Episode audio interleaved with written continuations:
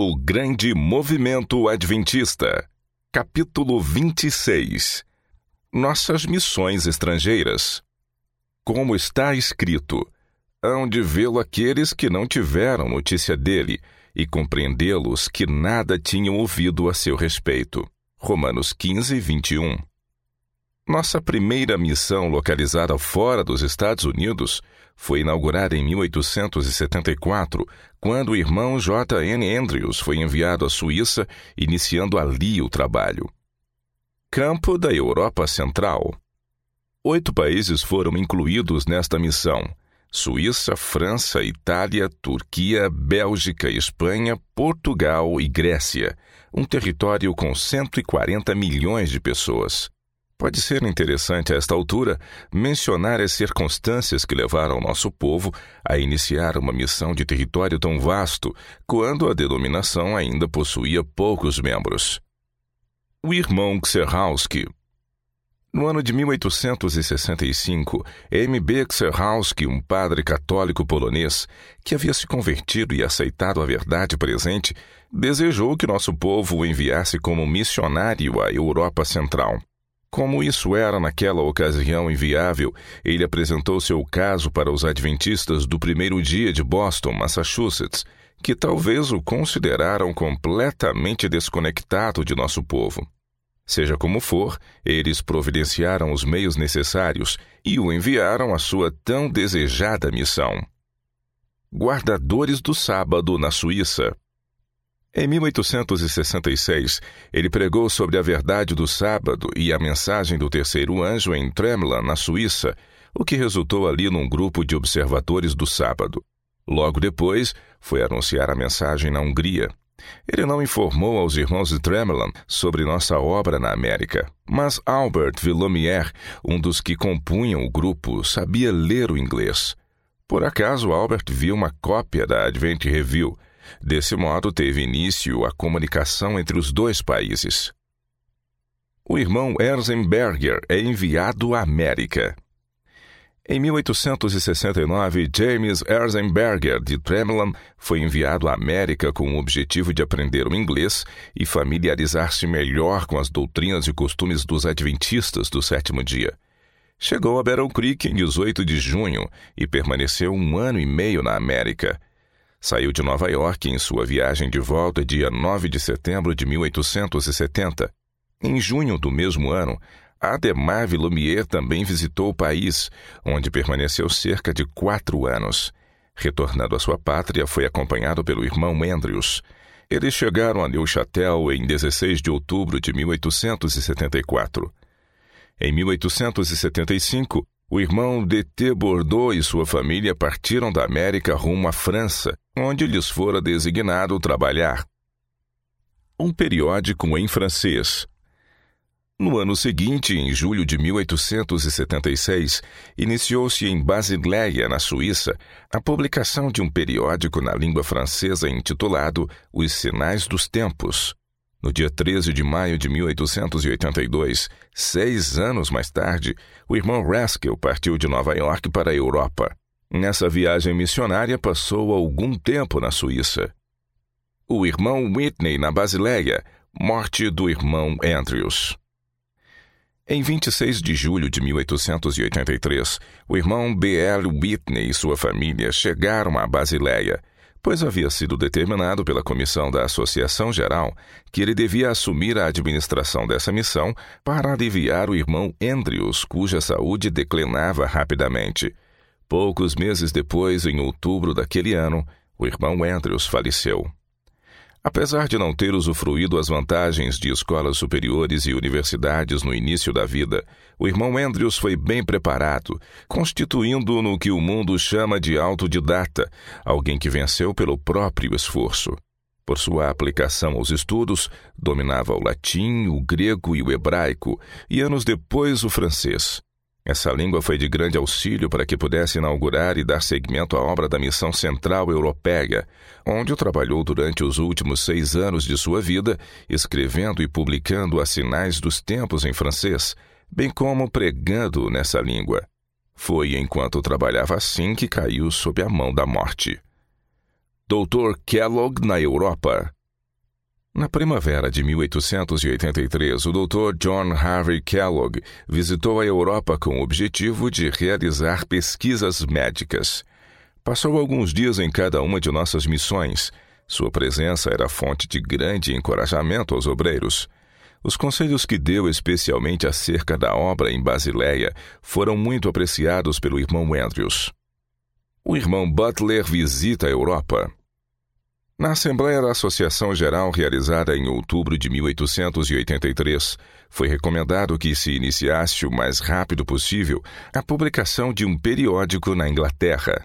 Como resultado de outro voto aprovado nessa mesma Assembleia, os irmãos Butler, Wilcox e Bordeaux viajaram para a Europa e Inglaterra a fim de auxiliar no trabalho que lá se desenvolvia.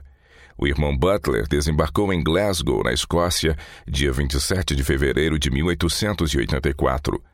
Um de seus objetivos ao visitar as missões estrangeiras era observar pessoalmente as dificuldades para o avanço da obra no exterior e descobrir como superá-las.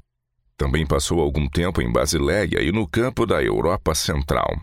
Bordeaux trabalhou entre o povo francês que habitava nos vales dos Alpes, entre os valdenses, Wilcox, por sua vez, associou-se à obra editorial e de publicações na Inglaterra, permanecendo ali até o fim de 1886. Uma publicadora em Basileia. Em 1884, a editora Imprimer Polyglot, o nome significa imprimindo em muitas línguas, foi estabelecida em Basileia. Em março de 1885, H. W. Kellogg foi autorizado pela Comissão da Associação Geral a visitar Basileia e comprar os equipamentos necessários para a publicadora. Ele o fez e assim foi estabelecida uma publicadora bem equipada, pertencente à Igreja Adventista do Sétimo Dia, na antiga cidade de Basileia. Enquanto o irmão Butler visitava a Europa, um jornal alemão chamado Herald der Wahrheit foi impresso no escritório da publicadora de Basileia. No mesmo ano, um jornal romeno, Verdade Presente, e ainda outro em italiano chamado L'ultimo Messaggio, As Últimas Mensagens, foram publicadas no mesmo escritório. Os dois últimos eram trimestrais com 16 páginas. Na Associação Suíça, em outubro de 1884, relatou-se que haviam sido impressas e distribuídas durante um ano 146 mil cópias desses periódicos até 1895, quando a publicadora, em consequência da perseguição que ocorreu em Basileia, foi transferida para a cidade de Hamburgo, na Alemanha. Eram publicados livros e panfletos em mais de 11 línguas diferentes: francês, alemão, italiano, romeno, espanhol, boêmio, russo, holandês, húngaro, armênio, turco e greco-turco. Assim, segundo o significado de seu nome, esta instituição publicava em muitas línguas. Ellen White visita a Europa. No dia 3 de setembro de 1885, Ellen White, com seu filho William White e família, chegaram a Basileia. Por um ano e meio viajaram por aqueles antigos países, visitando as missões da Europa Central, prestando-lhes serviço de inestimável valor organizada a Associação Suíça. Em 10 de setembro de 1885, a Associação Suíça foi organizada. De acordo com um relatório emitido naquela época, anunciou-se que a associação era composta de um ministro ordenado, sete licenciados, dez igrejas e 224 membros. O dízimo que havia sido arrecadado no ano anterior era de 1.645 dólares e 11 centavos Além disso, haviam recebido 2.041 dólares e 22 centavos em doações para a obra. O irmão Wagner na Europa. Ellen White, William White e família voltaram à América em 1886. No mesmo ano, o irmão J. H. Wagner foi convidado a trabalhar na Missão Central Europeia. Ele passou mais de dois anos neste campo, durante os quais vivia na cidade de Basileia, Faleceu nessa cidade em 20 de abril de 1889. A saúde debilitada do irmão Whitney e sua subsequente morte, 9 de abril de 1889, foi outro terrível golpe para esta missão. O irmão Robinson na Europa. D. A. Robinson, que estava trabalhando na Inglaterra, foi escolhido como sucessor do irmão Whitney. Trabalhou de forma eficiente neste campo por cerca de seis anos, quando, a convite da Associação Geral, partiu para a Índia em 1895. Sua saída tornou necessária a nomeação de outro superintendente. O irmão Rouser, escolhido como superintendente. H.P. Rouser foi o homem escolhido para o cargo e, além dessa responsabilidade, foi também escolhido como administrador de toda a missão central europeia. Nesse campo, trabalhou incansável e eficientemente até 1901, quando também sucumbiu à devastação da doença. Morreu em Canyon City, no Colorado, dia 11 de setembro de 1901. Apesar dessas circunstâncias adversas, a missão cresceu e o trabalho avançou, como se vê num relatório apresentado à Associação Geral em 1895, que afirma que a Associação Central Europeia é composta de 19 igrejas, com 484 membros e um dízimo de 4.378 dólares e 18 centavos, relativo ao ano anterior. Nessa data tinham quatro ministros ordenados e cinco licenciados. Missão Russo-Alemã em 1870, J. H. Liedermann, pastor de uma igreja perto de Elberfeld, na Prússia, juntamente com 40 de seus membros, como resultado de seu estudo da Bíblia, passaram a guardar o sábado do sétimo dia, sem conhecerem no mundo outro grupo de cristãos que o guardava. Foi de maneira um tanto peculiar que o nosso povo ficou sabendo dessa história. Um pedinte bateu à porta da casa da missão em Basileia no sábado. A família estava estudando a lição da escola sabatina com as Bíblias abertas. A cena impressionou o homem e levou-o a fazer perguntas. O grupo em Elberfeld. Ao descobrir que não se tratava de judeus, mas cristãos guardadores do sábado do sétimo dia, o pedinte noticiou em Elberfeld acerca desse grupo. O irmão Andrews achou prudente verificar a informação e partiu para a Prússia no início de 1875, em companhia do irmão Erzenberger, onde encontraram o grupo mencionado. O irmão Erzenberger permaneceu por algum tempo trabalhando naquela parte da Alemanha, e em 8 de janeiro de 1876, oito pessoas foram batizadas em Eberfeld, sendo este o primeiro batismo de adventistas do sétimo dia na Alemanha. Já em 1882, a verdade começou a ganhar terreno na Rússia, através de material de leitura enviado por irmãos alemães que viviam na América para seus amigos nas colônias alemãs da Rússia. O irmão Conrad na Europa. Em 1885, o irmão L. R. Conrad partiu da América para o campo da Europa Central, a fim de trabalhar entre os alemães. Em 28 de junho de 1886, saiu de Basileia indo para a Crimeia, na Rússia.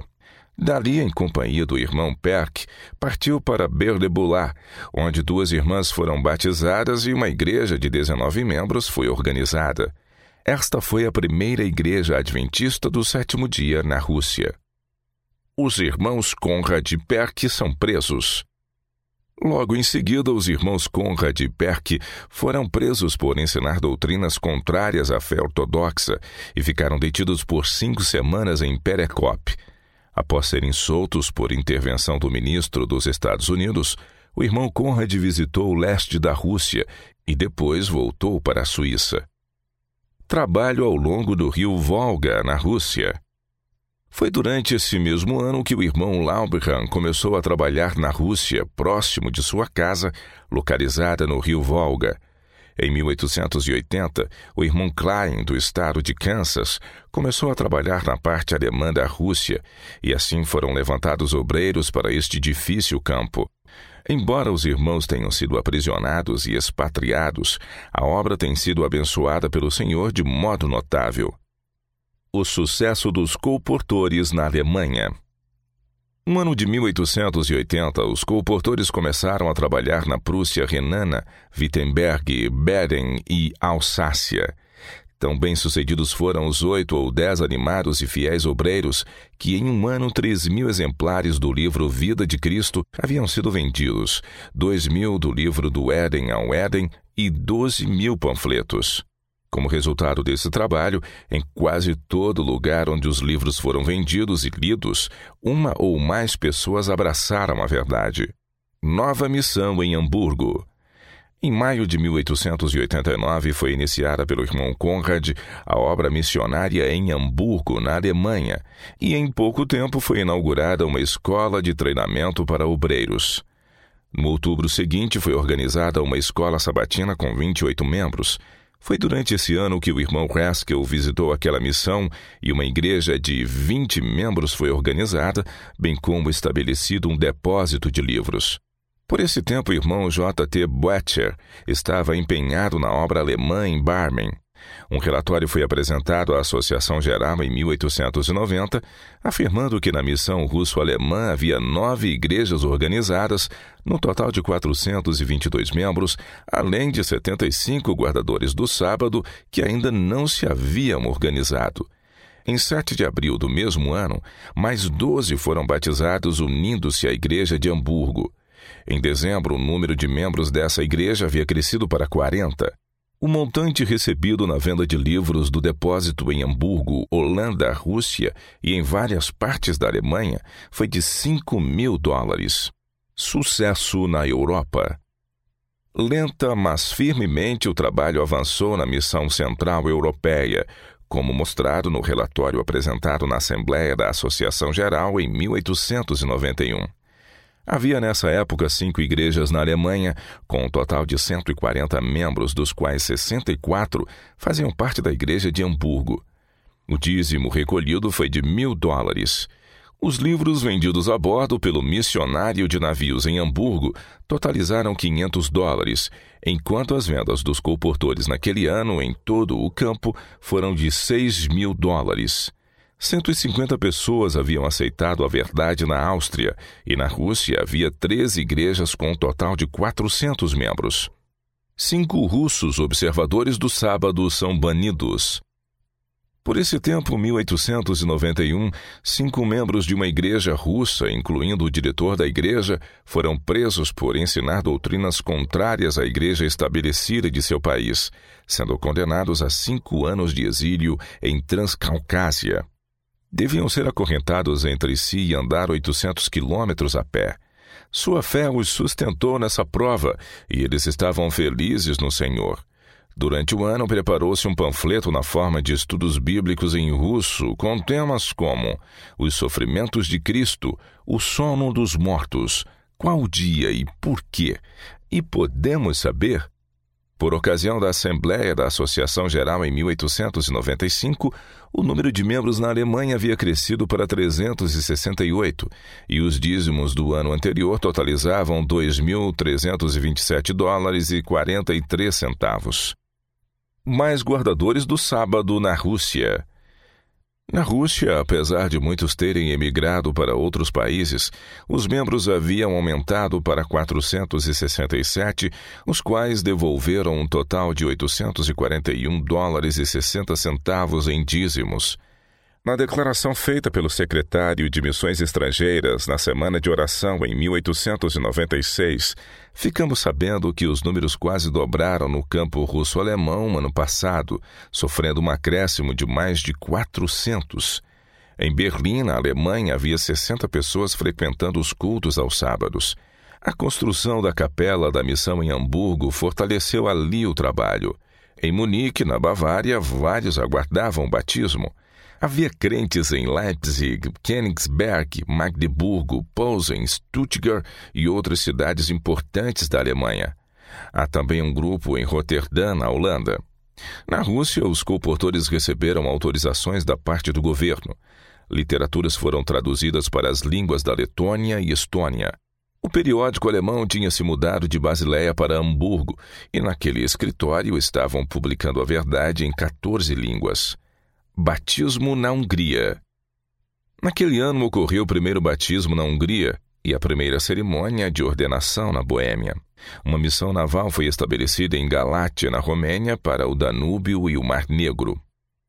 Colportando na Alemanha.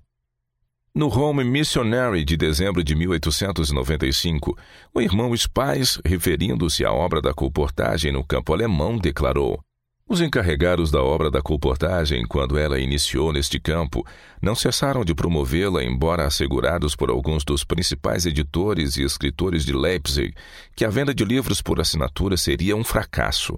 Em agosto de 1887, a primeira edição do Vida de Cristo foi disponibilizada na língua alemã. Nessa época, ocorreu um treinamento para colportores em Basileia.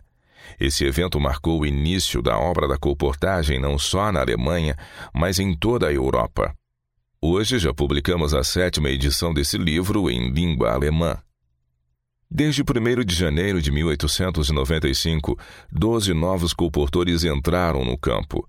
Em junho de 1895, o relatório mostrou que houve 50% de aumento nas vendas. No momento, esforços especiais estão sendo feitos para a distribuição de Herald der Wahrheit, o nosso periódico alemão. Algumas igrejas não muito grandes solicitam de 50 a 200 cópias e as vendem, tendo até mesmo experiências muito agradáveis com os compradores. Na review de 18 de fevereiro de 1896, o irmão Conrad disse. Chegamos ao fim de 1895 com 1.500 observadores do sábado no campo russo-alemão. Missão Escandinava No ano de 1887, o irmão John Matheson inaugurou a missão para o povo escandinavo. No dia 6 de junho, ele chegou a Vejle, em Jutlândia, na Dinamarca. Ao chegar lá, encontrou algumas pessoas que tinham começado a guardar o sábado como fruto da leitura de periódicos e panfletos enviados por amigos seus da América. Ao traçar a origem desse trabalho, vemos que em 1850, quatro pessoas que haviam se mudado da Noruega para os Estados Unidos começaram a guardar o sábado do Senhor. Residiam em Auckland, Wisconsin. Duas dessas pessoas eram o pai e a mãe do irmão Olsen. Em 1863, John Matheson começou a guardar o sábado do sétimo dia. Ele morava em Poisip, Wisconsin. Nos seis meses seguintes, mediante seu trabalho, cerca de 40 dinamarqueses noruegueses haviam abraçado as doutrinas da Igreja Adventista do sétimo dia. O primeiro pregador entusiasta que se uniu a ele no ministério foi J. F. Hanson, de Minnesota o primeiro livro publicado em dinamarquês norueguês. No ano de 1866, o irmão John Madison escreveu aos gerentes do escritório da Review and Herald perguntando se fariam a impressão de panfletos e folhetos na língua escandinava. Foi então informado que a falta de fundos no escritório impedia tal empreendimento. Havia, porém, pessoas de seu país em Wisconsin, Minnesota, que estavam tão ansiosas para terem a verdade impressa em sua língua materna, que, apesar de viverem em circunstâncias econômicas medianas e totalizando menos de 50 pessoas em número, conseguiram mil dólares em dinheiro e lhe entregaram para esse fim. Com o dinheiro e uma quantidade de material cuidadosamente preparado, o irmão Matheson veio a Battle Creek e novamente pediu que fossem impressos. Uma vez que estava preparado para responder às objeções anteriormente feitas, seus desejos foram realizados e, em 18 de março de 1867, começou a ler em voz alta para J. N. Andrews e eu o manuscrito, preparado para o seu livro Vida e Morte, pois éramos na época membros da comissão de publicações. Em outras palavras, ele nos falava em inglês aquilo que seu manuscrito dizia em dinamarquês norueguês o irmão Matterson se torna tipógrafo. Na época, não havia qualquer tipógrafo reserva que pudesse configurar os tipos móveis para ele.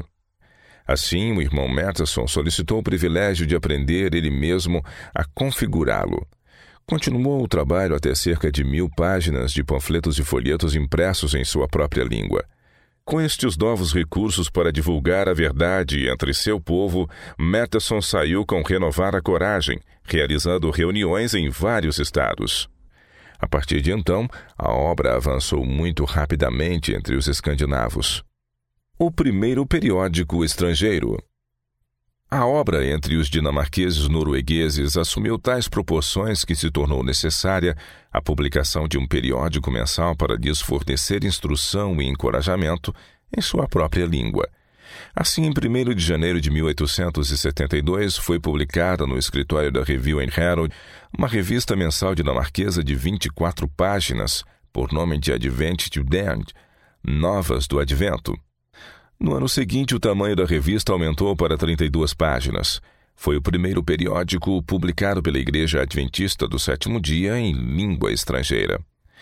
Em 1874, o interesse entre os fiéis de língua sueca foi tão grande que se passou a publicar uma revista mensal em sua língua, com 16 páginas, chamado de Svenix Herald. Na ocasião em que o irmão Matterson ingressou na missão aos povos escandinavos, junho de 1877, no Velho Mundo, 266 cópias do Tidende estavam sendo mensalmente enviadas da América para a Dinamarca e 60 para a Noruega. Por meio da leitura dessas revistas, grande número de pessoas já estava aguardando o sábado na Escandinávia. Como resultado do trabalho desse irmão no decorrer de um ano na Dinamarca, grupos de crentes foram restabelecidos em diversos lugares.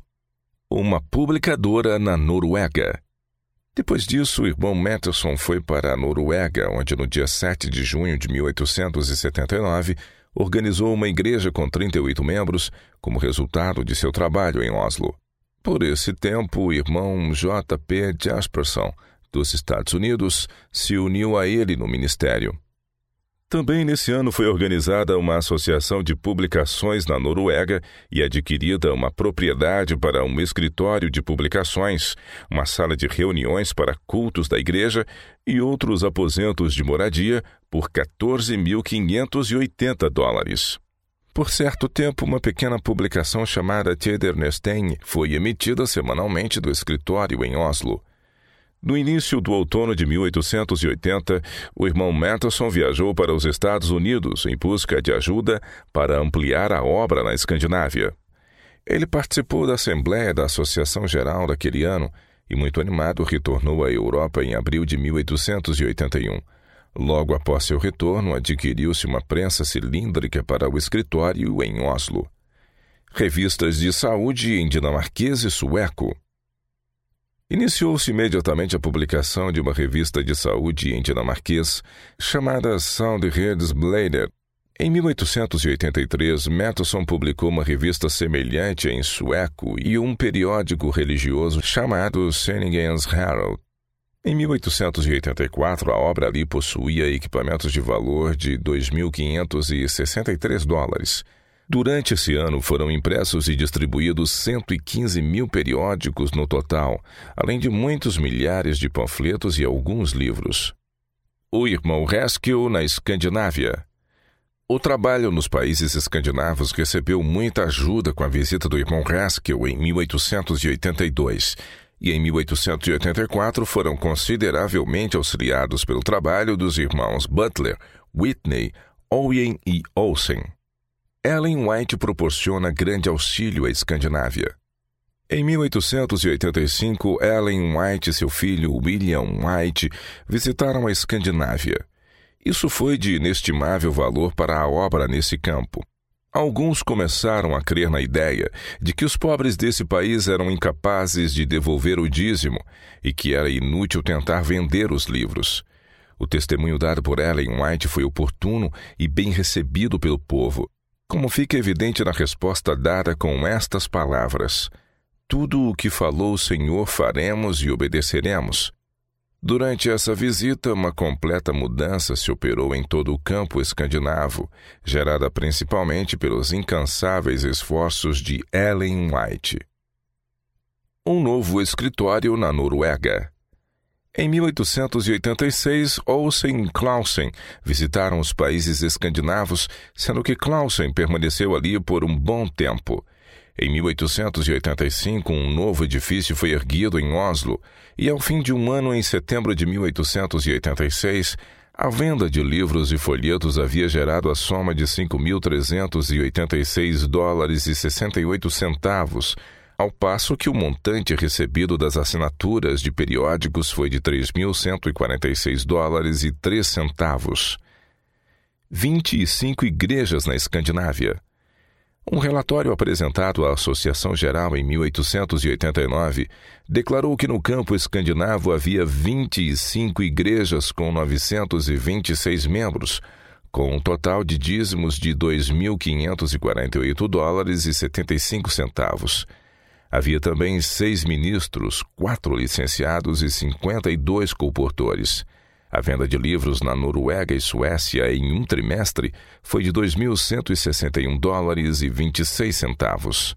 Escola em Oslo. Por este tempo havia uma escola em Oslo com 50 alunos. Em 1891, Olsen e Wagner realizaram ali uma escola de treinamento bíblico com 100 alunos matriculados. Nessa escola proporcionava-se instrução completa na obra de comportagem. 40 igrejas na Escandinávia em 1895. Seis anos depois, em 1895, temos um relatório apresentado por D. A. Robinson, então superintendente distrital do campo estrangeiro, que mostra um crescimento da obra tão evidente e marcante durante esse período que citamos as seguintes palavras. A Escandinávia tem 40 igrejas e 1.458 membros. O dízimo arrecadado no ano foi de 5.585 dólares e 55 centavos. Há 15 ministros ordenados, 11 licenciados e as vendas de livros durante o ano somam 40 mil dólares. Este grande resultado se deve principalmente aos esforços dos colportores e isso num país onde, em 1885, os vendedores de livros e até mesmo ministros de nossa fé afirmavam ser impossível a venda de livros pela colportagem. Três associações escandinavas. Atualmente há três associações no campo escandinavo, as quais foram organizadas nas seguintes datas: Dinamarca, 30 de maio de 1880, Suécia, 12 de março de 1882 e Noruega, 10 de junho de 1887. O irmão John Matteson, responsável pelo início da missão escandinava e pioneiro de grande sucesso naquela obra, após trabalhar de modo tão dedicado e abnegado pela prosperidade daquele povo, foi atingido por essa doença fatal, a tuberculose, e morreu em El Monte, na Califórnia, dia 30 de março de 1896, aos 61 anos de idade. Missão Britânica. William Inglis, original de Hampshire, na Inglaterra, mas americano em espírito e educação, tendo vivido nos Estados Unidos desde a infância, veio de Basileia, na Suíça, a Southampton, na Inglaterra, em 23 de maio de 1878. Nessa ocasião, permaneceu ali apenas duas semanas e retornou ao continente por um curto prazo. Logo depois, porém, voltou a Southampton, onde, após quatro meses de distribuição de panfletos de casa em casa e de realizar qualquer trabalho missionário que fosse necessário, relatou que havia dez pessoas guardando o sábado.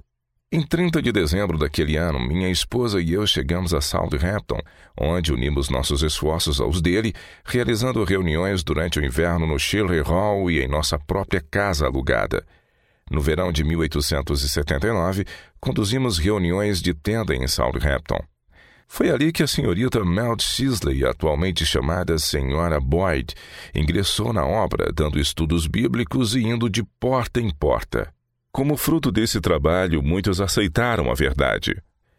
No inverno seguinte, realizamos reuniões numa sala de uma chácara em Ravenswood, edifício onde residíamos e usávamos também como depósito. Reuniões de tenda na Inglaterra. No verão de 1880, o irmão Andrews, embora com a saúde fragilizada, veio da Suíça a fim de auxiliar nas reuniões de tenda em Ramsey, onde outras pessoas abraçaram a mensagem. Em 11 de janeiro de 1880, foi organizado um departamento de publicações. Os membros ficaram muito interessados nessa obra e distribuíram muita literatura. No dia 8 de fevereiro de 1880, realizamos nosso primeiro batismo com seis batizandos. Até 2 de julho de 1881, 29 pessoas haviam sido batizadas em Southampton. Aumenta o número de obreiros na Inglaterra. Por voto da Assembleia da Associação Geral realizada no outono de 1881, a. A. John e esposa, George Drew e senhorita Jenny Tyre, foram para a Inglaterra como missionários. Durante o ano de 1882, o irmão Raskell visitou o campo europeu, passando alguns dias com os obreiros na missão inglesa, onde prestou grande auxílio mediante conselhos e orientações. Em março de 1882, um suplemento britânico à revista Signs of the Times, de duas páginas, começou a ser impresso e anexado a milhares de cópias dessa revista enviadas dos Estados Unidos. Estas eram usadas na obra missionária na Grã-Bretanha. Um relatório do trabalho de 1 de outubro de 1883 mostra que nessa data havia 100 pessoas guardando o sábado. O dízimo coletado desde o início da missão foi de 2.078 dólares e 71 centavos. Trabalho missionário a bordo. Por cortesia dos proprietários de navios, o irmão Ingis foi autorizado a enviar pacotes de panfletos e periódicos gratuitamente para 80 dos principais portos da Companhia Peninsular e Oriental de Navios a Vapor, na África do Sul, Índias Orientais e Ocidentais, América Central e Ilhas da Bahia, em Honduras. Foi pela influência dessas publicações enviadas que se despertou pela primeira vez na ilha de Demerara o interesse na mensagem. Recebemos esta informação por cartas escritas dessa ilha. O livro História do Sábado é posto em bibliotecas inglesas. Também foi posta uma cópia do livro História do Sábado, escrito pelo irmão Andrews, em 60 bibliotecas públicas e salas de leitura espalhadas pela Grã-Bretanha. Assim, a história ainda está sendo contada por esses livros aos que estão dispostos a lê-los. Em 1884, o irmão Butler visitou a Inglaterra, acompanhado de outros obreiros que iriam trabalhar ali. Os irmãos S. H. Lane e Robert Andrews partiram a navio de Boston em 9 de maio de 1885 para se juntar à missão na Grã-Bretanha. A visita de Ellen White à Inglaterra foi uma fonte de força e encorajamento aos obreiros. Ela e seu filho passaram ali algumas semanas antes de retornarem à América, vindos do campo europeu. Iniciada a revista Present Truth na Inglaterra, no início de 1884, logo após a chegada do irmão Butler à Inglaterra, decidiu-se começar em Greensby com M.C. Wilcox como editor uma revista quinzenal de oito páginas intitulada The Present Truth. Este é agora publicado em Londres, na Inglaterra, semanalmente com 16 páginas, com uma tiragem de cerca de 18 mil cópias. Em 1889, o irmão Ronser relatou que a missão britânica consistia em oito igrejas com 200 pessoas guardando o sábado, das quais 65 estavam em Londres. O dízimo recolhido no ano anterior fora de 1.244 dólares e 58 centavos. Havia dois ministros ordenados, dois licenciados, dois missionários a bordo de navios e sete obreiros bíblicos. Foi nessa época que os irmãos William Hutchinson e Francis Hope ingressaram na missão inglesa. Pacific Press, em Londres. Durante o ano de 1890, a publicadora Pacific Press de Oakland, Califórnia, abriu uma filial no endereço Pater Noster Hall, número 48, em Londres, e um escritório de impressão no endereço Holloway Road, número 451. As vendas no primeiro ano em preços de atacado foram de 9.556 dólares e 89 centavos. Em fevereiro de 1895, o irmão Robinson relatou o seguinte: Na Grã-Bretanha, há 11 igrejas, 363 membros, 5 ministros e um licenciado. O dízimo no ano anterior foi de 5.077 dólares e 20 centavos, uma média de 13 dólares e 98 centavos por membro. A propriedade do escritório de publicações agora pertence à Sociedade Internacional de Folhetos Limitada, uma sociedade anônima inglesa, e é por ela administrada. Em dezembro de 1895, o secretário de Missões Estrangeiras relatou que havia 560 membros em toda a Grã-Bretanha. Houve um aumento de mil dólares nos dízimos daquele ano. Nessa data, oito grupos se reuniam aos sábados em diversos lugares em Londres. Assim, o trabalho nesse campo avançou, às vezes quase imperceptivelmente. As sementes não brotam tão rapidamente em alguns tipos de solo quanto em outros. Sua germinação é mais lenta, mas seu crescimento é mais firme e robusto. Assim também acontece com a verdade da terceira mensagem angélica nesse reino. Sua semente foi lançada, criou raízes e cresceu lentamente até que atingiu agora proporções relativamente grandes. Missão Australasiana.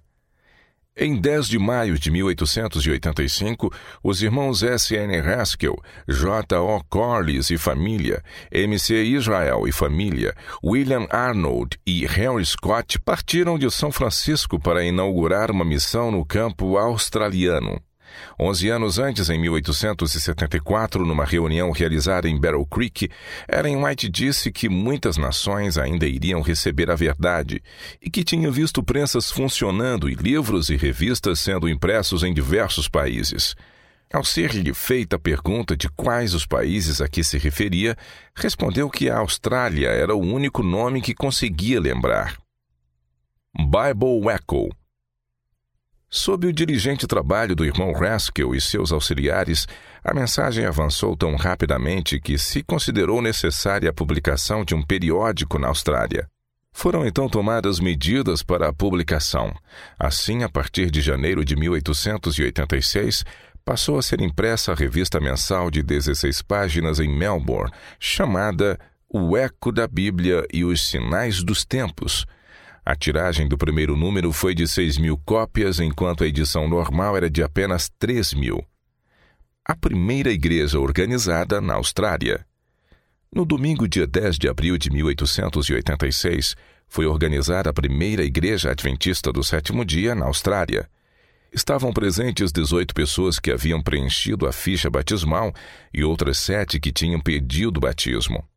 Essas foram batizadas no sábado seguinte, e a cada sábado, por algumas semanas, novos membros eram acrescentados até chegar a 55.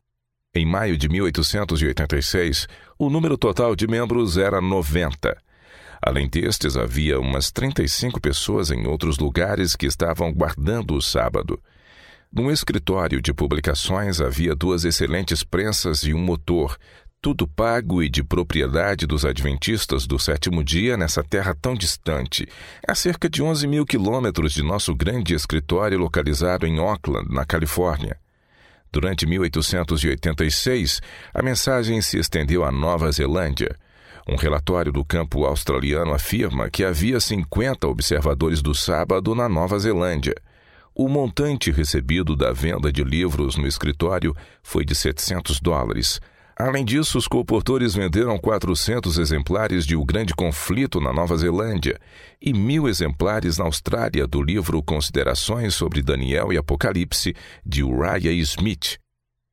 Um escritório na Austrália. No relatório apresentado dia 19 de julho de 1889, lemos o seguinte. Foi terminada a construção de um escritório de impressão em Melbourne com uma capela para os cultos da igreja. Entrada na Tasmânia. Uma associação foi organizada tanto na Austrália quanto na Nova Zelândia, e o trabalho se estendeu à Tasmânia por meio dos irmãos Israel e Steed. Desde então, três igrejas já foram organizadas ali, com um total de 136 membros. Além destes, há outros guardadores do sábado que estão espalhados, os quais ainda não foram organizados em igrejas. O dízimo arrecadado no campo australiano naquele ano foi de 9.371 dólares. Havia 15 comportores no campo, cujas vendas de livros chegaram a 19.500 dólares. Na segunda viagem que o irmão Haskell fez ao redor do mundo, visitou novamente a Austrália, assistindo à assembleia que realizaram em agosto de 1889 e de muitas maneiras prestou eficiente auxílio, que foi muito apreciado pelo grupo recém-organizado. Diversos obreiros americanos têm visitado a Austrália de quando em quando em favor da grandiosa causa, a edificação e o fortalecimento da obra de Deus. Ellen White, na Austrália. No outono de 1891, Ellen White, seu filho William White, o irmão Starr e outros saíram da Califórnia rumo à Austrália, chegando a esse continente em dezembro, em meados do verão. O testemunho de Ellen White a despeito da enfermidade física que a acompanhou durante os nove anos de sua permanência naquele país ajudou grandemente a adequar o trabalho ao espírito e teor da mensagem do terceiro anjo. Durante o tempo em que estavam na Austrália, o irmão J. O. Corliss novamente se uniu ao trabalho aqui e W. A. Concord e outros ingressaram no campo como ministros, professores, etc. O irmão Olsen, na Austrália. Durante a administração do irmão Olsen como presidente da Associação Geral, este visitou todas as nossas principais instituições ao redor do mundo. Isto exigiu que viajasse extensivamente circundando o globo. Ele utilizou essa oportunidade para familiarizar-se com as condições e necessidades de várias missões, de modo a estar mais bem preparado para atendê-las de maneira imparcial. Foi durante essa viagem, em 1893, que ele passou várias semanas na Austrália. Associação da União Australasiana Durante esse tempo foi organizada a União Australasiana, composta pelas associações da Austrália e Nova Zelândia e pelos campos de missões australianas. Essa união se reúne a cada dois anos e é conduzida de modo semelhante às uniões em outros países.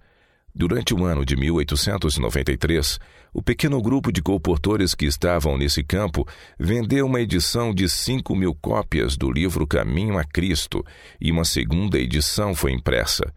No verão de 1894 a 1895, em apenas quatro meses, conseguiram vender assinaturas de 4 mil de nossas publicações. O irmão Prescott, na Austrália. Em 1895, W. W. Prescott, o departamental de educação da igreja, passou alguns meses nessa união, dedicando muito tempo e atenção a esse ramo da obra. Nesse meio tempo, dirigiu um treinamento em educação que foi para eles de grande benefício. O irmão William White apresentou o seguinte relatório anual à Associação Geral. A União Australiana é composta por 17 igrejas, com 1.074 membros, cujo dízimo do ano anterior totalizou 9.810 dólares e 10 centavos. Há ali 12 ministros ordenados, dois licenciados, três obreiros bíblicos e 50 colportores, os quais venderam durante o ano um total de 28.731 dólares e 11 centavos em livros. Durante o ano, a colônia de Nova Gales do Sul, com seis igrejas e 321 membros, foi separada da Associação da Austrália, sendo nomeada de Associação de Nova Gales do Sul. Missão Sul-Africana na Assembleia da Associação Geral realizada em Battle Creek, em 1886, analisou-se a possibilidade de abrir uma missão na África do Sul. A ideia foi aprovada e, no início do verão de 1887, foi feito um esforço para estabelecer o trabalho naquela terra distante, onde algumas poucas pessoas que já haviam começado a guardar o sábado solicitavam que lhes fossem enviados obreiros os irmãos Boyd e Robinson vão para a África do Sul. Para esse propósito, em 11 de maio, o irmão C.L. Boyd e família, o irmão D.A. Robinson e esposa e outros obreiros partiram da cidade de Nova York rumo à África, passando por Liverpool e Londres. Três anos mais tarde, na Assembleia da Associação Geral, o senhor P.W.B. Wessels contou que quando esses obreiros chegaram à África, havia cerca de 40 pessoas guardando o sábado do quarto mandamento como resultado da leitura de publicações sobre o tema e do estudo da Bíblia.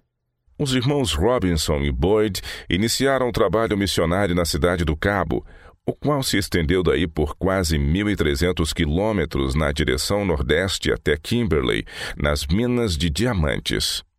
Até o ano de 1889 havia apenas dois ministros, um licenciado, quatro igrejas e 80 membros, com um dízimo total de 2.798 dólares e 36 centavos.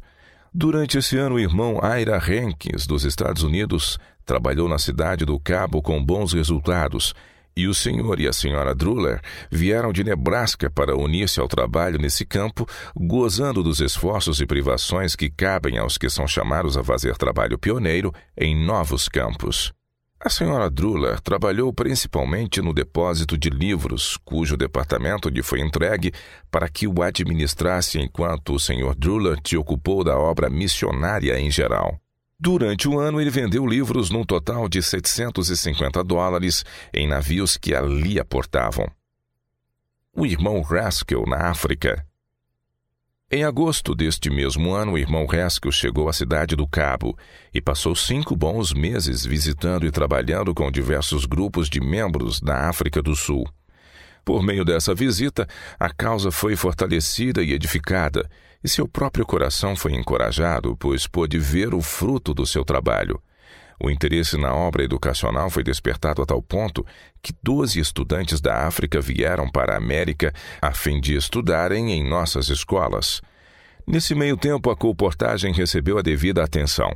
Um treinamento foi organizado na cidade do Cabo, dirigido por E. M. Morrison, proporcionando nova vida e energia a este importante ramo da mensagem. Logo após o término do treinamento, 13 comportores em seis meses venderam e entregaram livros num total de 5.621 dólares e 28 centavos. Na verdade, eram tantos os pedidos que o escritório de Londres não conseguia preparar livros rápido o suficiente para atender a demanda. No ano de 1892, o irmão A.T. Robinson se uniu à obra na África do Sul. A obra então havia crescido tanto que foi preciso substituir o depósito antigo por um maior. Assim foi construído um novo prédio suficientemente grande para que nele se realizassem cultos da igreja. Um colégio na África. Assim, a obra continuou a avançar passo a passo, até que em Claremont, um subúrbio da cidade do Cabo, foi construído um colégio que custou 35 mil dólares. A única ajuda solicitada aos irmãos que viviam nos Estados Unidos foi que enviassem um grupo de professores qualificados para ministrar um curso superior, e eles mesmos arcariam com os custos. A solicitação foi atendida e o colégio foi inaugurado dia 1 de fevereiro de 1893. Associação Sul-Africana a Associação Sul-Africana foi organizada em 1892 e em 1893 foi votado durante a Assembleia da Associação Geral que ela se integrasse à Associação Geral.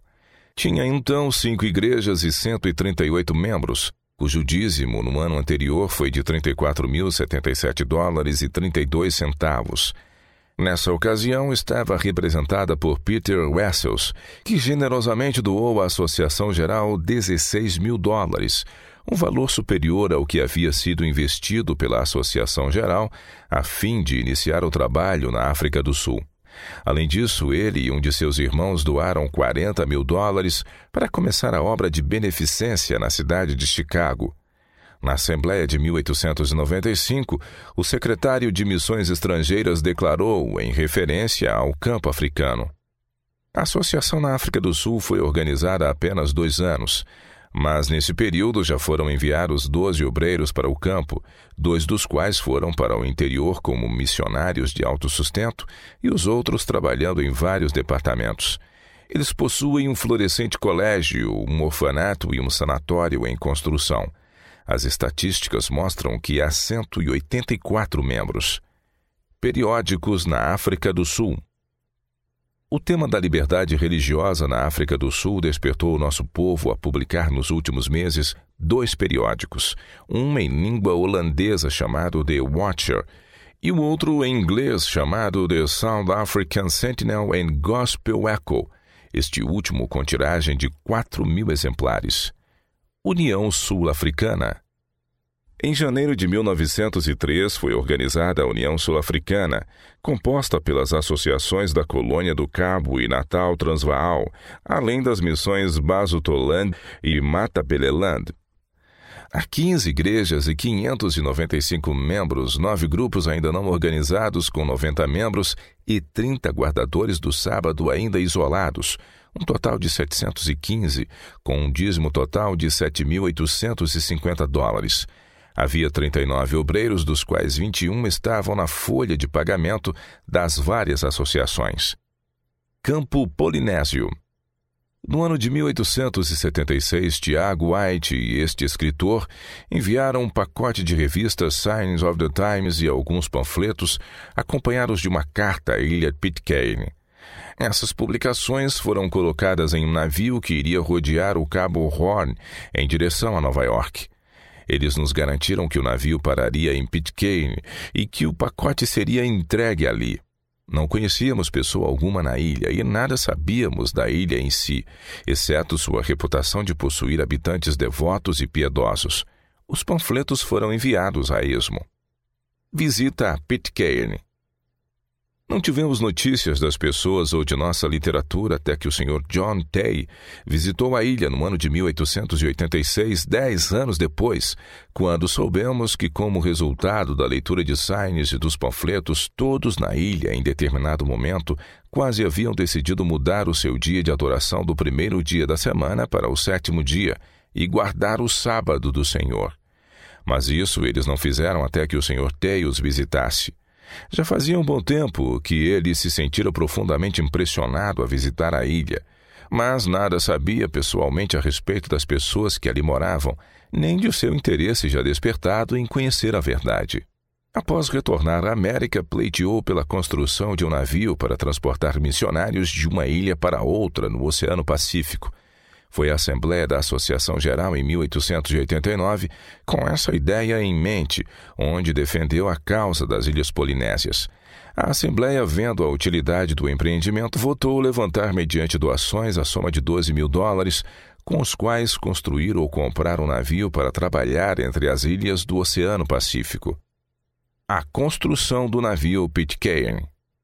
Assim, no verão de 1890 foi construído o navio Pitcairn, perto de Benícia, cerca de 50 quilômetros de Oakland, Califórnia, a um custo de 12.035 dólares e 22 centavos. Em nove meses, o dinheiro foi levantado, doados pelas escolas sabatinas especificamente para esse propósito. Nunca antes se havia ofertado com tanta alegria e entusiasmo. O navio foi dedicado em Auckland no dia 25 de setembro de 1890 cerca de 1.500 pessoas se reuniram a bordo do navio e no cais para assistir à cerimônia. A primeira viagem do Pitcairn. A embarcação fez sua primeira viagem saindo de São Francisco em direção a seu distante campo de trabalho no dia 20 de outubro. A bordo, como missionários, encontravam-se E. H. Gates e esposa, A. J. Reed esposa, John Tay e esposa, e uma equipe missionária com o capitão Marsh.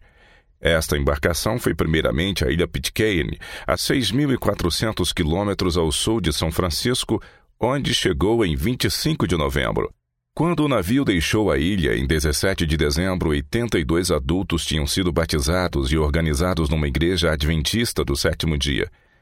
Em seguida, fez o seu caminho passando pelos grupos que se encontravam no arquipélago da Sociedade, Ilhas Cook, Samoa, Friendly e Fiji, distribuindo livros religiosos e panfletos de saúde aos que falavam inglês. Por oito meses, até setembro de 1891, os missionários venderam 1.900 dólares em livros, além de distribuir gratuitamente uma grande quantidade de literatura. Os missionários foram distribuídos da seguinte maneira: o irmão Reed foi para o Tahiti, o irmão Gates manteve-se em Pitcairn para completar a obra já iniciada, enquanto o Sr. Tay escolheu trabalhar na ilha de Fiji. Referindo-se à obra em Fiji, o irmão Fulton, escrevendo na review de 14 de abril de 1904, afirmou: Existem hoje mais de 150 guardadores do sábado neste campo missionário. O navio navegou de Fiji para Auckland, na Nova Zelândia, para reparos e melhorias necessárias, além do abastecimento com livros. Morte de missionários. Após uma ausência de um ano, onze meses e dezoito dias, o Pitcairn voltou para São Francisco, onde aportou no dia 9 de outubro de 1892. Durante este período, o capitão Marsh havia falecido, tendo sido enterrado na Nova Zelândia. O Sr. Tai estava com pneumonia, da qual nunca se recuperou. Ele também descansou em paz e foi sepultado na longínqua terra de Fiji. Assim, duas preciosas vidas foram logo entregues à missão polinésia. Os missionários localizados em Papaete, no Tahiti, se regozijaram em ver frutos quase imediatos de seu trabalho. Puderam então enviar à sua terra natal um feliz relatório de que 40 pessoas haviam se convertido e uma igreja adventista do sétimo dia havia sido organizada. A segunda viagem do Pitcairn em 17 de janeiro de 1893, o navio partiu de São Francisco em sua segunda viagem com os seguintes missionários: B.J. Caddy e esposa, J. M. Cole e esposa, C. E. Chapman e esposa e M. G. Kellogg. A senhorita Hattie Andre de Ohio acompanhou-os para trabalhar como professora na ilha Pitcairn. No outono de 1893, o Sr. Caddy abriu uma escola em Raiatea, uma ilha do arquipélago da Sociedade, pertencente à Polinésia Francesa, com 60 alunos. No final do primeiro período letivo, o número aumentara para 105. No início do segundo período, havia 120 alunos frequentando a escola. A terceira viagem do Pitcairn. O terceiro cruzeiro do navio Pitcairn aconteceu em 1893 a 1894. Os missionários para essa viagem foram G.C. Wellman, sua esposa e Lillian White, todos de Michigan, indo para Haiti a fim de auxiliar o Sr. Caddy em seu trabalho. O Sr. Stringer e esposa foram como missionários autossustentáveis e ficaram em Hurutu, o Dr. Caldwell e sua esposa ficaram em Haratonga, onde o povo guardava o sábado no lugar do domingo, enquanto o irmão Buckner e esposa da Califórnia foram deixados em Pitcairn. Durante sua permanência com esse povo, introduziram-se muitas novas atividades industriais, que representaram um grande benefício aos habitantes. Em primeiro lugar, foi construído um moinho de vento para moer o milho, que fornecia também energia eólica para o funcionamento de máquinas. Isso tornou possível a realização de muitas atividades até então desconhecidas pelos habitantes da região. A quarta viagem do Pitcairn. Em 15 de dezembro de 1895, o secretário de Missões Estrangeiras declarou o seguinte: o Pitcairn está agora no porto após retornar de sua quarta viagem. O trabalho foi iniciado em nove localidades diferentes e é realizado pelos seguintes obreiros: na ilha Pitcairn, os professores E.S. Butts e esposa e Hattie Andre. Na ilha Norfolk, alguns missionários autossustentáveis vindos da Austrália. Nas ilhas da Sociedade, o irmão B.J. Caddy. Médicos missionários, o senhor e senhora R.A. Prickett. Em Rarotonga, os médicos missionários Dr. J. E. Caldwell e esposa, as senhoritas Lillian White e Maud Young, os professores G. O. Wellman e esposa, e o irmão J. D. Rice e esposa. Em Fiji, o irmão J. M. Cole e esposa. Nas Ilhas Friendly, o irmão Hilliard e esposa. Em Hurutu, o senhor e a senhora Stringer, missionários autossustentáveis. No Havaí, o irmão E. H. Gates e esposa os professores H. H. Brand e esposa, em Samoa o Dr. F. E. Braut e esposa, além de D. A. Owen com seu filho e filha, como missionários autossustentáveis. O Pitcairn vendeu e distribuiu gratuitamente uma grande quantidade de literatura durante suas quatro viagens. Em consequência, surgiram guardadores do sábado em muitos lugares. Igrejas foram organizadas nas ilhas Pitcairn, Norfolk e Tahiti. Venda do Pitcairn. Devido a novas facilidades para se chegar ao campo da Polinésia, inexistentes por ocasião da construção do navio, este foi vendido e outros meios utilizados para a realização do trabalho. O irmão E. H. Gades é agora superintendente do campo e relata progressos nos diversos grupos. Índias Ocidentais, região do Caribe. No inverno de 1889, o Sr. William Arnold, dos Estados Unidos, iniciou o trabalho de colportagem nas Índias Ocidentais. Enquanto assim trabalhava, conseguiu os nomes e endereços de 1.200 pessoas e os enviou para a Sociedade Internacional de Folhetos para utilização no trabalho missionário. Mediante o envio de correspondências e publicações para esses endereços, despertou-se o interesse na verdade, abrindo caminho para anunciar o Evangelho pela pregação da palavra. Em resposta ao chamado para a obra ministerial, o irmão D. A. Ball, em novembro de 1890, foi trabalhar em Barbados, no Caribe e em outros lugares. Várias pessoas aceitaram a verdade como resultado de seu trabalho. Em 1892, o Sr. Patterson, da Califórnia, foi comportar nessas ilhas vendendo com muito sucesso estudos bíblicos para o lar. Em 1893, B.B. Newman viajou da Flórida para a Jamaica a fim de assumir a superintendência da obra de comportagem durante a ausência do Sr. Arnold. Os senhores Evans e Hackett também se dirigiram para a região naquele mesmo ano, visando trabalhar nesse ramo da obra. No mês de maio, o irmão Reisme e esposa chegaram a esse campo para trabalhar onde houvesse oportunidade.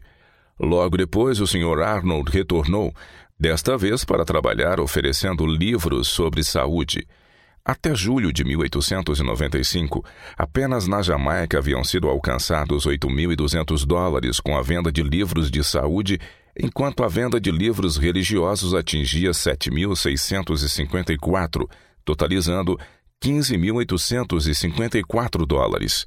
Essa distribuição de uma quantidade tão grande de literatura ajudou muito no estabelecimento de uma igreja bem organizada em Kingston, com 75 membros, abrindo caminho para o trabalho ministerial em outras partes da ilha.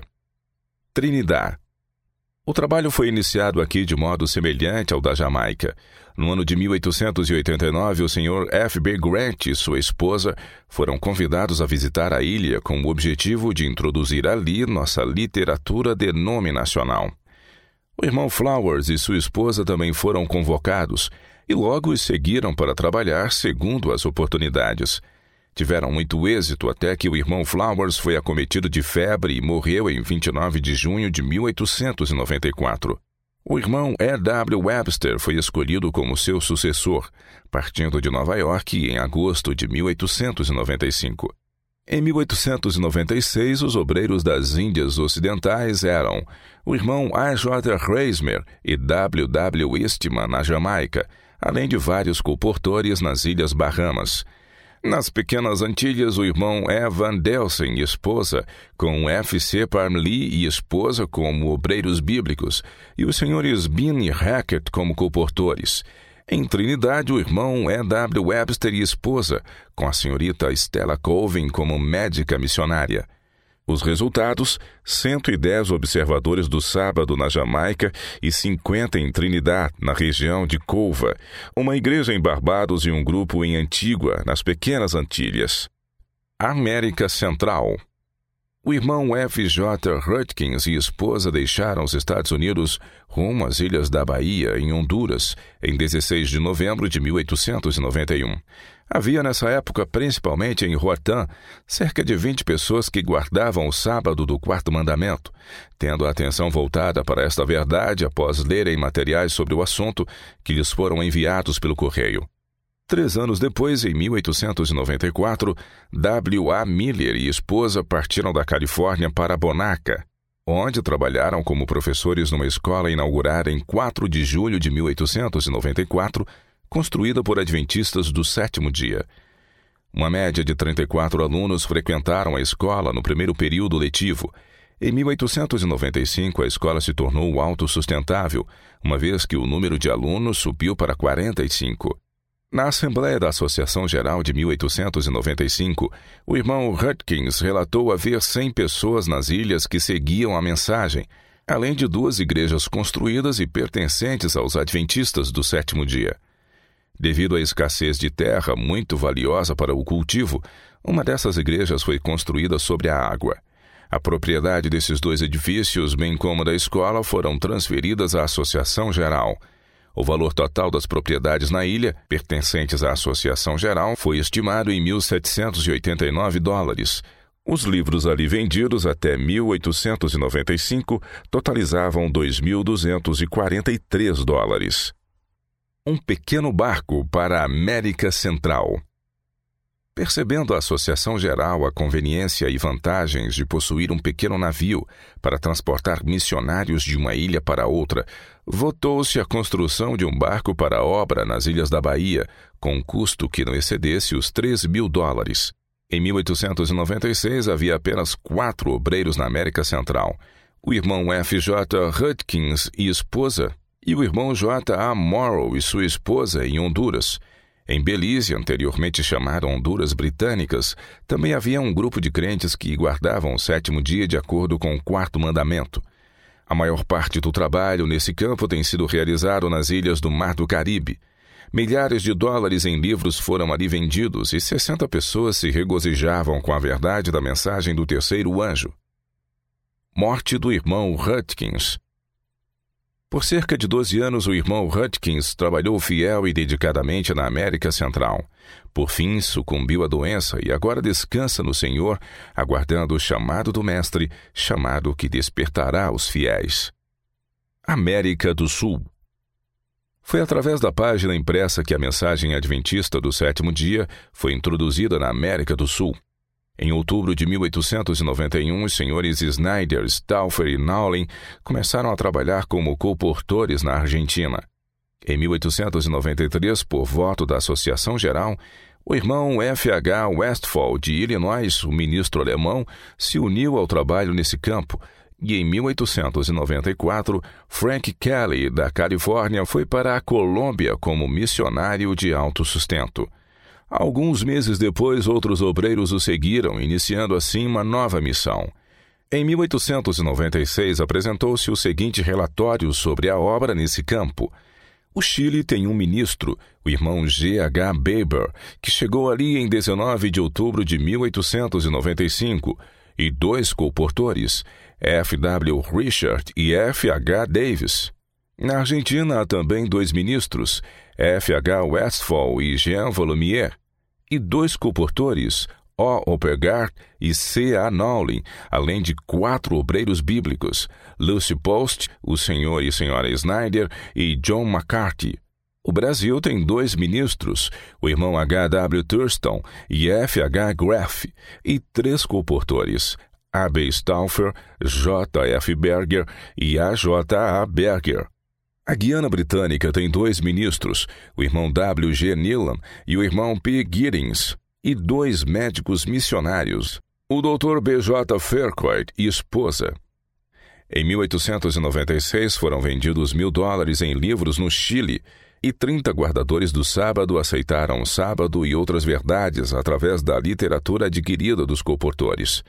No Brasil e na Argentina, as vendas de livros haviam chegado ao valor de 10 mil dólares, e ainda melhor, havia 100 pessoas guardando o sábado. Uma igreja e cinco escolas sabatinas tinham sido organizadas. Na Argentina havia três igrejas organizadas em Buenos Aires, Crespo e San Cristóbal. Havia também uma igreja organizada na Guiana Britânica e 50 guardadores do sábado, num total de 150 adventistas do sétimo dia na América do Sul. Sociedade Missionária do Sul. Estritamente falando, essa sociedade não pode ser chamada de estrangeira, apesar de estar evangelizando um povo de origem estrangeira, os afro-americanos nos Estados Unidos da América muito se deve aos perseverantes esforços de James Edson White, sob a bênção de Deus pelos resultados já alcançados.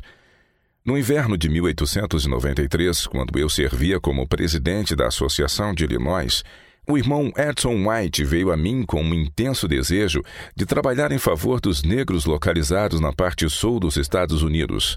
Enquanto passava algumas semanas em Chicago, ele pediu que lhe dessem o privilégio de trabalhar entre os negros daquela cidade.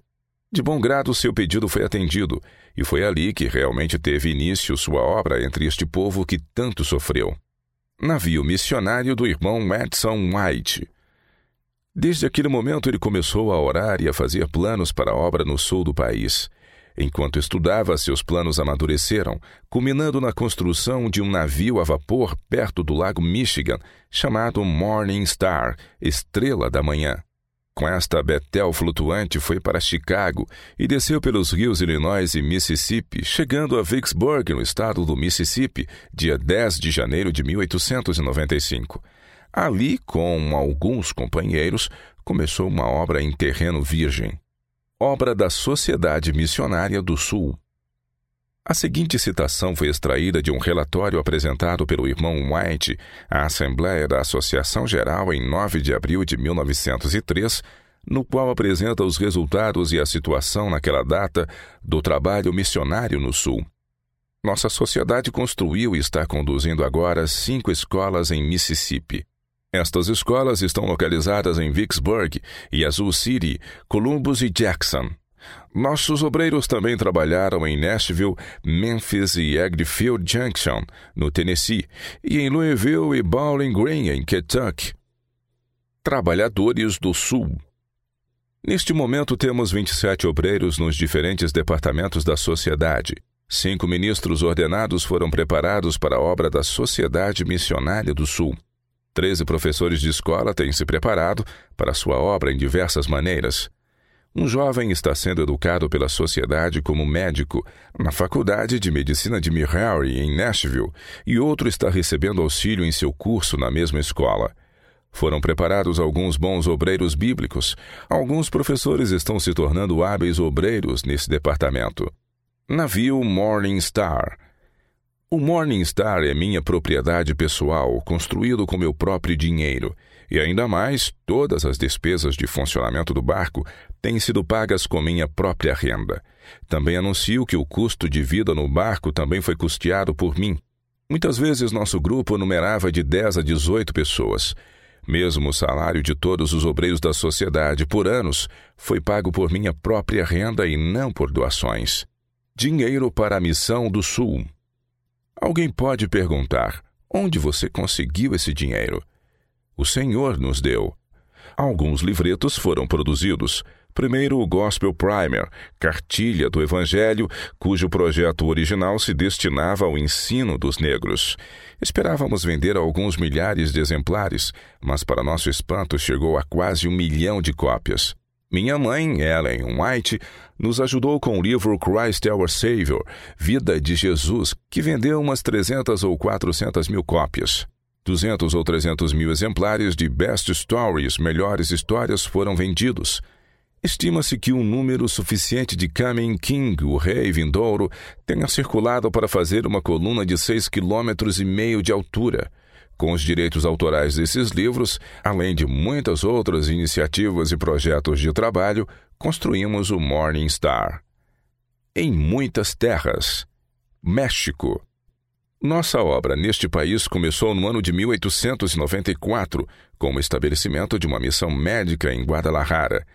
Em 1896, contávamos com os seguintes trabalhadores: o irmão D.T. Jones e esposa, que cuidavam da missão, Ora A. Osborne, senhora A. Cooper, Kate Ross e um auxiliar nativo como professores, Dr. J. A. Neal, A. Cooper, senhora A. J. Rice, Senhora Barlett e a senhora Rachel Flowers como médicos missionários. Os rendimentos da missão eram provenientes de uma média de 40 pacientes por dia e 40 alunos frequentavam a escola da missão. Um novo sanatório estava sendo construído nessa data a um custo de 12 mil dólares. África Central em 1893, a causa da mensagem do terceiro anjo tinha avançado tanto que a comissão da Associação Geral se sentiu justificada em recomendar o estabelecimento de uma missão na África Central. Foi então votado que, assim que possível, uma missão seja inaugurada em Matabeleland, no Zimbábue. Em harmonia com essa decisão, em 1894, um grupo de adventistas do sétimo dia entrou naquele país e selecionou uma fazenda de 12 mil acres. Na Assembleia de 1895, irmão C. B. Tripp e esposa, W. H. Anderson e esposa, e o Dr. A. S. Carmichael foram escolhidos como missionários para esse campo longínquo. Eles imediatamente iniciaram os preparativos e, depois de uma próspera e longa viagem, chegaram a seu destino em 26 de julho de 1895. Costa do Ouro por vários anos, da costa oeste da África chegava o pedido macedônico, Veratus 16.9, de ajuda aos adventistas do sétimo dia. A leitura de publicações adventistas tinha despertado interesse na verdade, mas até cerca de 1894 nenhuma ajuda tinha sido enviada. O irmão Sanford e o Sr. Rudolph foram convidados pela comissão da Associação Geral para assumir o trabalho que há tanto esperava. Adentraram o campo com zelo e coragem. No entanto, pouco tempo depois, o irmão Sanford foi acometido da febre, que haria tão disseminada a ponto de o país ser chamado de o túmulo do homem branco. Sofreu três surtos de febre e então, a fim de poder sobreviver, foi obrigado a retornar aos Estados Unidos. Outros foram enviados para a costa oeste, entre os quais estavam o irmão Hale, George Carey, esposa, e J.P. Riggs. Este último, porém, foi tão enfraquecido pela enfermidade que perdeu a esperança de que viveria. Buscou então rapidamente refúgio na Inglaterra, na esperança de ser beneficiado por uma mudança de clima. Todavia, ele e seus amigos ficaram desapontados, pois seu estado de saúde piorou gradualmente até falecer, sendo sepultado ali. Este também aguarda a chegada do doador da vida. Índia. No dia 12 de janeiro de 1890, Haskell partiu do porto de Durban, na costa sudeste da África, para Calcutá, Índia, China e Japão. Antes disso, Percy Magan, seu secretário, passou a viajar com ele. O objetivo dessa viagem à Índia era obter informações de modo que pudessem oferecer orientações e conselhos quando ativas investidas missionárias fossem feitas naquele campo pelos adventistas do sétimo dia. Com o propósito de estabelecer uma missão na Índia, a Associação Geral, em 1893, recomendou que William Lenker se dirigisse a esse país como colportor. Em conformidade com essa recomendação, dirigiu-se para lá introduzindo a literatura dos adventistas do sétimo dia nesse país. Numa data posterior, o Sr. Lenker relatou que até 1896 ele, juntamente com outras quatro pessoas, tinham comportado em várias partes da Índia e conseguido vender 10 mil dólares em publicações. Visando mostrar o interesse gerado pelos livros que foram vendidos, contou que enquanto comportava nos arredores de Madras, na costa oeste da Índia, um pregador nativo andou quase 100 quilômetros para adquirir uma cópia do livro Considerações sobre Daniel e Apocalipse, de Uriah Smith. Georgia Burroughs, na Índia. Em 1895, a senhorita Georgia Burroughs partiu da Califórnia rumo à Índia. Chegando lá, imediatamente começou o estudo da língua bengali e logo entrou na obra missionária. Até 1896, várias pessoas tinham passado a guardar o sábado do Senhor mediante associação com nossos obreiros. Em 1896, o campo contava com o trabalho do irmão D. A. Robinson e esposa. As senhoritas May Taylor e Georgia Burroughs eram obreiras bíblicas. Os senhores Lenker e Masters eram comportores. Haviam adquirido um edifício adequado para a sede da missão e feito solicitações à terra natal para que enviassem médicos, enfermeiros e socorro para as necessidades que surgiam. O Sr. Brown, juntamente com outros, atendeu a esse pedido. Tanto ele como o irmão D. A. Robinson morreram em Karmatar, em Bengala, Índia, dia 31 de dezembro de 1899. Ilha Sandwich, no Havaí. No ano de 1884, o Sr. Larrill e Henry Scott, com recursos próprios, foram para o Havaí como missionários. Começaram fazendo trabalho missionário pessoal e vendendo livros.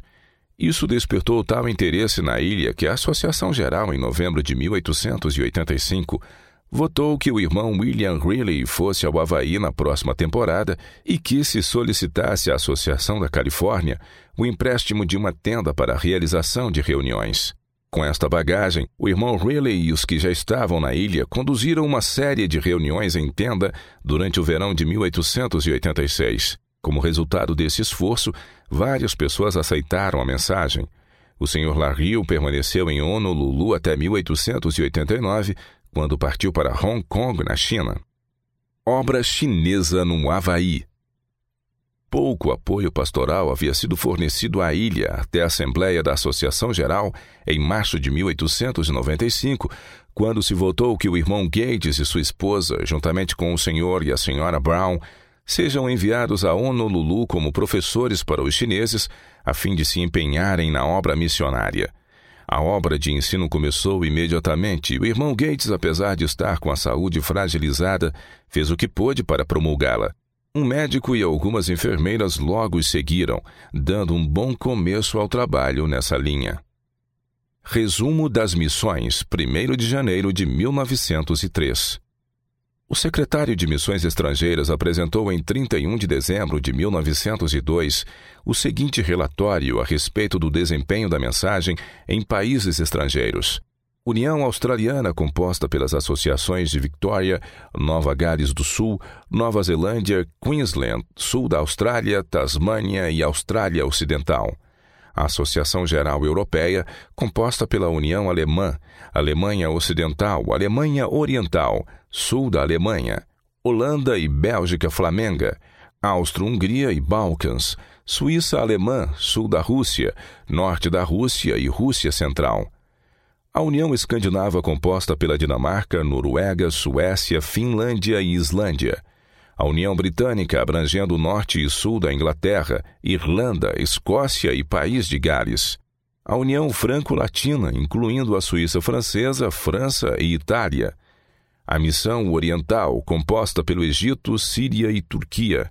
A União Sul-Africana, composta pela Colônia do Cabo, Natal Transvaal, Bazutolan e Matabeleland diversos Bermudas, Brasil, Guiana Francesa, Suriname, América Central, Sul, China, Fiji, Índia, Jamaica, Japão, Antilhas Pequenas, México, Naisalam, Pitcairn, Porto Rico, Rio da Prata, Rarotonga, Samoa, Arquipélago da Sociedade, Sumatra, Tonga, Trinidad, Costa Oeste, América do Sul e Costa Oeste da África.